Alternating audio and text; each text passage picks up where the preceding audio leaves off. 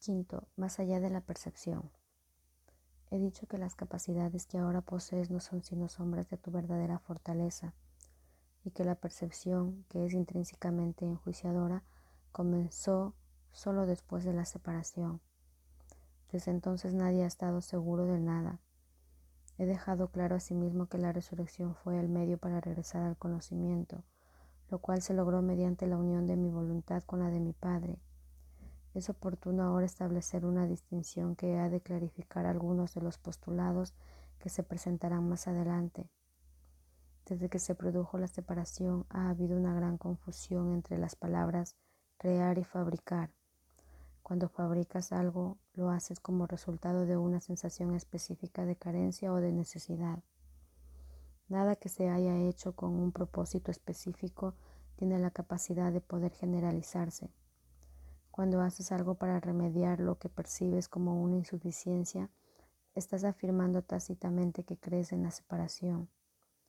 El ego ha inventado un gran número de sistemas de pensamiento ingeniosos con ese propósito, mas ninguno de ellos es creativo. La inventiva, aun en su manifestación más ingeniosa, es un esfuerzo en vano. Su naturaleza sumamente específica apenas se compara con la creatividad abstracta de las creaciones de Dios. El conocimiento, como ya hemos observado, no conduce a la acción, tu, confusión entre tu verdadera creación y lo que has hecho de ti mismo es tan grande que se te ha hecho literalmente imposible saber nada. El conocimiento es siempre estable y es evidente que tú no lo eres. Aún así eres perfectamente estable tal como Dios te creó. En ese sentido, cuando tu comportamiento es inestable, estás en desacuerdo con la idea que Dios tiene acerca de tu creación. Puedes creer esto si así lo eliges, mas no querrías hacerlo si estuvieses en tu mente recta. La pregunta fundamental que continuamente te haces no puedes propiamente, propiamente dirigírtela a ti mismo. Continúas preguntándote qué es lo que eres, lo cual implica no solo que sabes la respuesta, sino que es a ti a quien le corresponde proveerla. No obstante, es imposible que puedas percibirte a ti mismo correctamente no tienes una imagen que puedas percibir. La palabra imagen está siempre vinculada a la percepción y no forma parte del conocimiento. Las imágenes son simbólicas y representan algo diferente de ellas mismas.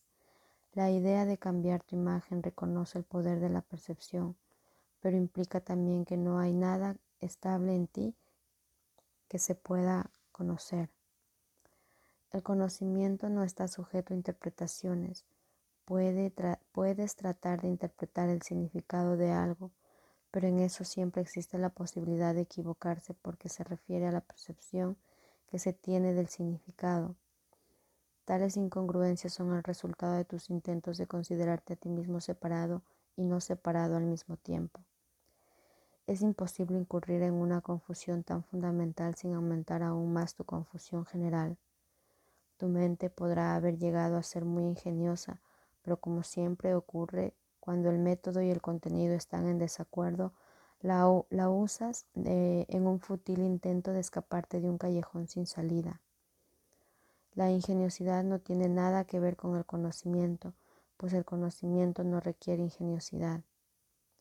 El pensamiento ingenioso no es la verdad que te hará libre, pero te liberará de la necesidad de usarlo una vez que estés dispuesto a prescindir de él.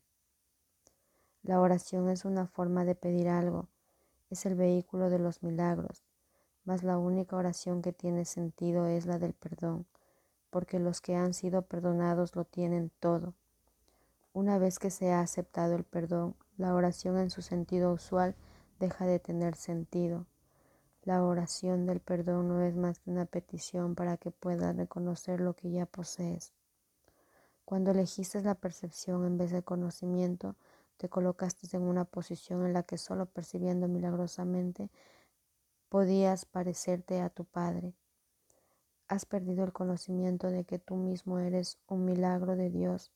La creación es tu fuente y es también la única función que verdaderamente tienes. La afirmación, Dios creó al hombre a imagen y semejanza propia, necesita ser reinterpretada Imagen puede entenderse como pensamiento y semejanza como de una calidad semejante.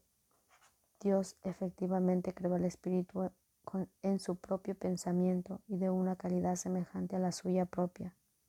No hay nada más. La percepción, por otra parte, no puede tener lugar sin la creencia en más y en menos. La percepción entraña selectividad a todo nivel. Es un proceso continuo de aceptación y rechazo, de organización y reorganización, de sustitución y cambio. Evaluar es un aspecto esencial de la percepción ya que para poder seleccionar es necesario juzgar. ¿Qué le ocurre a la percepción en ausencia de juicios o de nada que no sea perfecta igualdad? Percibir se vuelve imposible. La verdad solo se puede conocer. Toda ella es igualmente verdadera y conocer cualquier parte de ella es conocerla en su totalidad. Únicamente la percepción entraña una conciencia parcial el conocimiento trasciende las leyes que gobiernan la percepción porque un conocimiento parcial es imposible. El conocimiento es uno y no tiene partes separadas. Tú que eres realmente uno con Él, solo necesitas conocerte a ti mismo para que tu conocimiento sea total. Conocer el milagro de Dios es conocerlo a Él. El perdón es lo que sana la percepción de la separación. Es necesario que percibas correctamente a tu hermano debido a que las mentes han elegido considerarse a sí mismas como entidades separadas. El espíritu tiene absoluto conocimiento de Dios. En eso radica su poder milagroso. El hecho de que cada uno de nosotros disponga de ese poder en su totalidad es una condición enteramente ajena al pensar del mundo. El mundo cree que si alguien lo tiene todo, no queda nada para los demás, mas los milagros de Dios son tan totales como sus pensamientos, porque son sus pensamientos. Mientras continúa habiendo percepción, la oración será necesaria, puesto que la percepción se basa en la escasez. Los que perciben no han aceptado totalmente la expiación ni se han entregado a la verdad. La percepción se basa en un estado de separación, así que todo aquel que de alguna manera percibe tiene necesidad de curación. El estado natural de los que gozan de conocimiento es la comunión, no la oración. Dios y su milagro son inseparables. Cuán bellos son en verdad los pensamientos de Dios que viven en su luz. Tu valía está más allá de la percepción, porque está más allá de toda duda. No te percibes a ti mismo bajo ninguna otra luz. Conócete en la única luz en la que el milagro que eres se alza en perfecta claridad.